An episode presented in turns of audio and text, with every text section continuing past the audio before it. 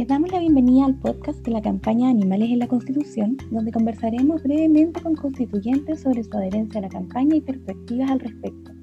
Esta iniciativa nace por parte de más de 60 organizaciones chilenas y busca incluir a los animales en la nueva Constitución desde tres pilares fundamentales, ciencia, individualidad y deber estatal. Si quieren conocer más detalles de la campaña, los invitamos a visitar animalesenlaconstitución.cl. Luego de esta breve introducción, les cuento que mi nombre es Marisabel Pávez, asociada a la Fundación Derecho y Defensa Animal, la cual es impulsora de la campaña. El día de hoy nos acompaña Constanza Valdés, candidata constituyente por el Distrito 7 y actual adherente a la campaña Animales en la Constitución. ¿Cómo estás, Constanza? Bien, ¿y tú, Marisabel? Gracias por la invitación a grabar este podcast que es tan importante hoy en día. Bien, muchas gracias, Constanza. Eh, bueno, cuéntanos un poco sobre ti, a qué te dedicas y por qué decidiste ser candidata por el Distrito 7. Mira, bueno, soy una mujer trans, activista y feminista, tengo actualmente 30 años.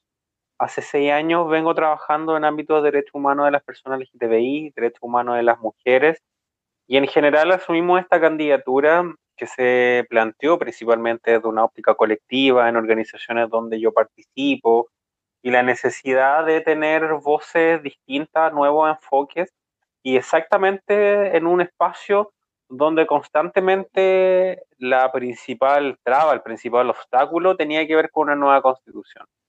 Durante años hemos luchado por iniciativas como la ley de identidad de género, entre otras, y dentro de los cuales constantemente se señalaba que algo era inconstitucional, que algo o algo podía ser eh, materia de conocimiento por el Tribunal Constitucional, de hecho la ley de identidad de género fue al Tribunal Constitucional, y en ese sentido la disputa política más importante que tiene que ver para avanzar en derechos humanos de las mujeres, derechos humanos de las personas LGTBI, en general derechos humanos de las personas históricamente discriminadas y excluidas, tiene que ver con la convención, o sea, perdón, tiene que ver con el cambio a la constitución y tiene que ver con el hecho de vernos representadas y representadas en esta nueva constitución.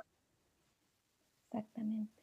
Y bueno, este, este es, un, motivo muy fuerte por el cual decidirse para ser candidato y también eh, es súper importante eh, atreverse a, ser candidato candidata, candidate eh, en esta instancia, ¿no? no es fácil esa decisión. Y claro, y viene también en este caso de un colectivo, ¿cierto? Y eso, eso también es súper valioso.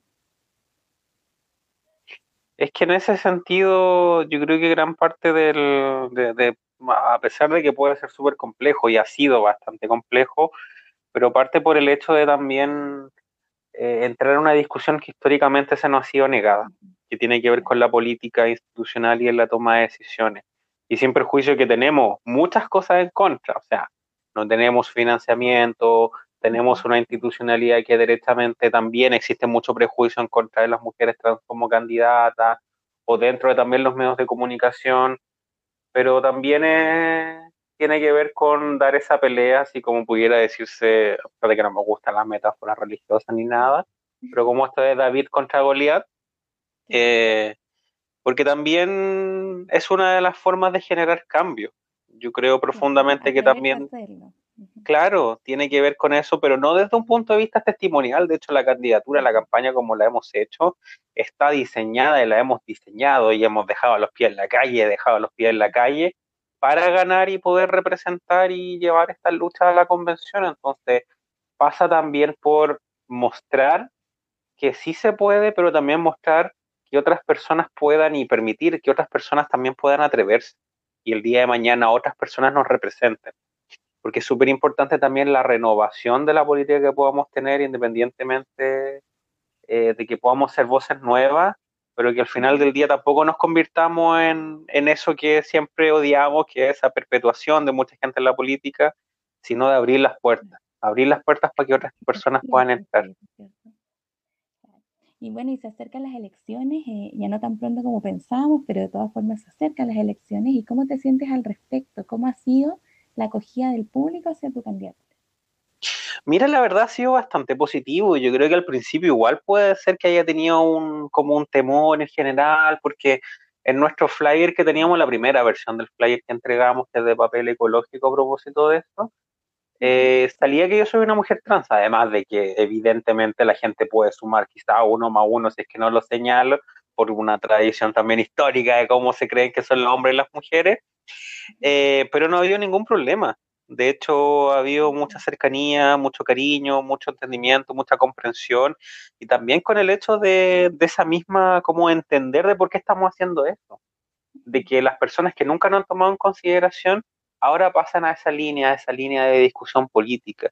Y tú podrías pensar, bueno, quizás en Valparaíso y Viña puede ser como lo más, eh, la mayor cercanía, porque son las comunas como más aledañas, o Concón, donde quizás puede haber un mayor nivel educativo, pero la verdad es que no, la verdad es que hemos tenido el mismo recibimiento en comunas como Casablanca, Cartagena, el Quisco, oh, el Tavo. claro, y eso es eso es súper bonito verlo en San Antonio, en Santo Domingo, en todo el sector de la provincia de San Antonio, donde tradicionalmente se habla del litoral. La verdad es que hemos tenido muy buenas recepciones, incluso también, y especialmente en feria, hemos visto también personas de la disidencia que ven como qué bonito que nos vayan a representar, todo mi apoyo, y ah, ven como eso... Muy interesante, muy... Claro. Y, y, y, y, una, y una cosa súper importante a propósito de eso, y, también por lo que estamos en este podcast, una de las principales razones también eh, por la cual mucha gente también se interesa en la candidatura, tiene que ver con los animales. Muchas, pero muchas personas, y esto mucha gente pudiera pensar así como, bueno, pero ¿cómo? Si es un tema que a lo mejor es más novedoso y todo para algunas personas, mucha gente te pregunta así como, oiga, ¿y ustedes quieren llevar los animales a la constitución? ¿Qué opinas? claro. Y mucha gente... ¿sí? ¿Por qué crees tú que ellos deberían estar incluidos? ¿Por qué decidiste sumarte a esta campaña?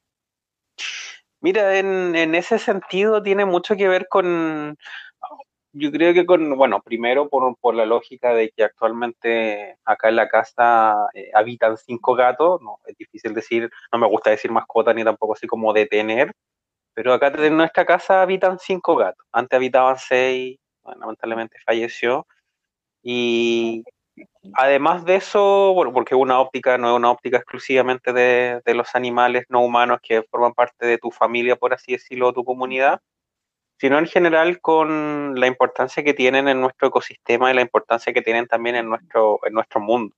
Forman parte de la diversidad de nuestra fauna, forman parte de la diversidad de nuestro planeta. Y en ese sentido también pasa por eh, comprender y entender de que así como queremos, por ejemplo, que exista protección y nos da pena cuando votan un gatito, cuando votan un perrito, también que tenemos que tener el mismo nivel de comprensión cuando existe maltrato animal, como en el rodeo, cuando existe también maltrato animal en la industria de la carne y en otros elementos. Y entonces en ese sentido la motivación fue principalmente en torno a un paradigma que debe ir cambiando y sobre todo porque el maltrato animal, que si bien actualmente está regulado exclusivamente por el Código Penal, la ley Cholito, etcétera.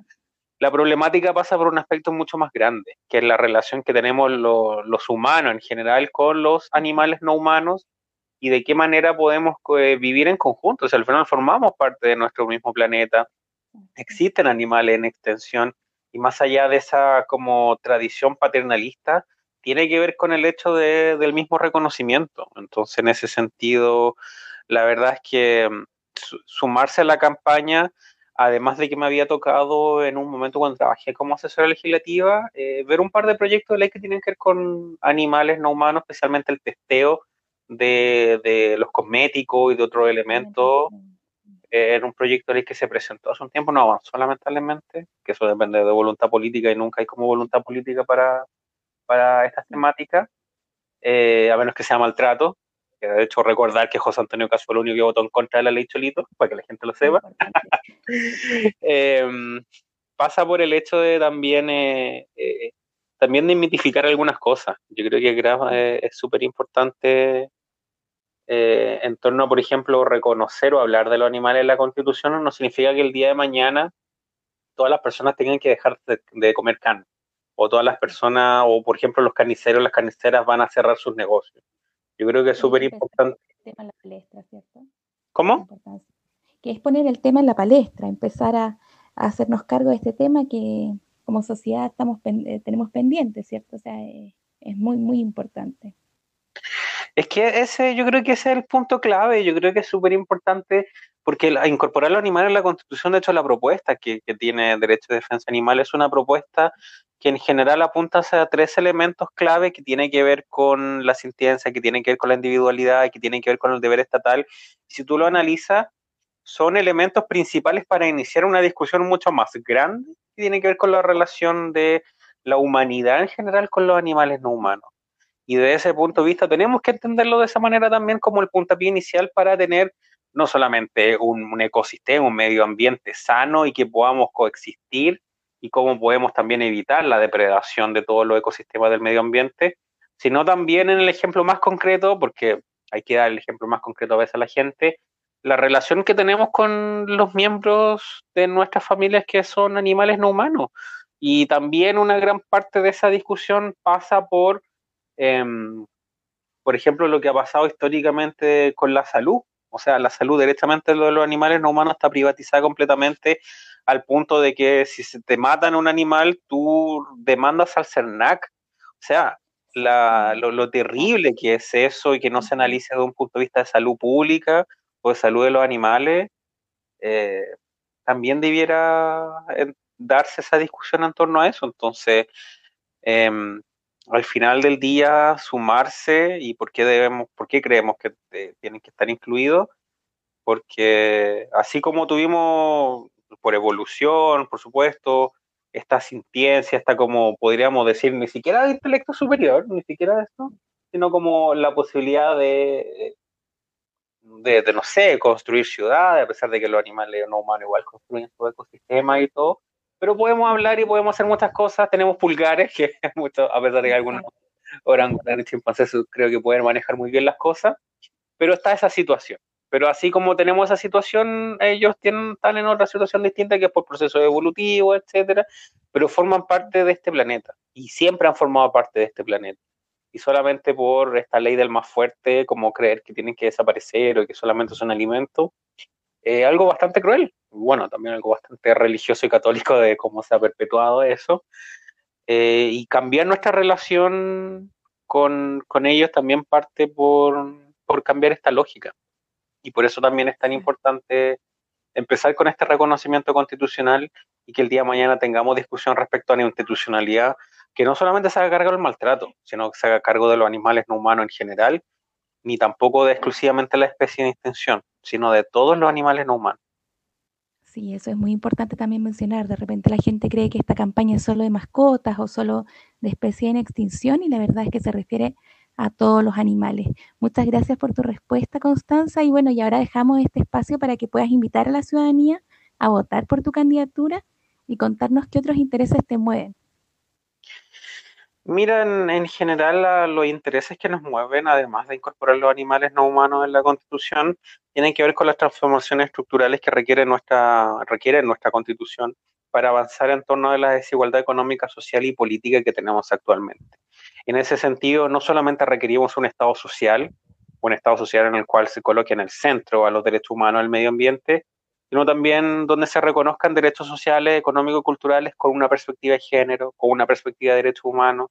Y cuando hablamos también de refundación del Estado, el diseño completo de las instituciones de cómo la entendemos, para que tengamos una democracia paritaria, una democracia participativa, pero además donde tengamos una institucionalidad que el día de mañana también pueda hacerse cargo de los procesos de violaciones sistemáticas de los derechos humanos si es que ocurren, que ojalá nunca ocurran, pero también ha sido gran parte de por qué estamos en esta situación de que no hay verdad, justicia y reparación en este país. Tenemos institucionalidad que por muy bonita que pueda ser, no han podido hacerse cargo. Tenemos una, también hemos tenido por suerte luces de esperanza como la Defensoría de la Niñez, pero así como tenemos eso, no tenemos ninguna defensoría en torno a derechos de las personas mayores, derechos de las mujeres, que eso le corresponde exclusivamente casi a las organizaciones, porque el Ministerio de la Mujer y de Género no ha avanzado nada. O sea, en ese sentido, eh, los intereses que nos mueven principalmente, sin prejuicio que somos una candidatura que se erige desde la base, desde los feminismos, desde la diversidad de los derechos humanos, que discutamos todo transversalmente y podamos tener una nueva constitución que se haga cargo de la situación de que estamos pasando ahora y prever también que pudiera ocurrir algo así dentro de los próximos 20 años. Eh, tus redes sociales para que la gente pueda buscarte. Mira, mis redes sociales son www.conivaldez.cl, en Twitter es conivaldez, arroba en Instagram coni.valdezc y en Facebook conivaldez apruebo dignidad.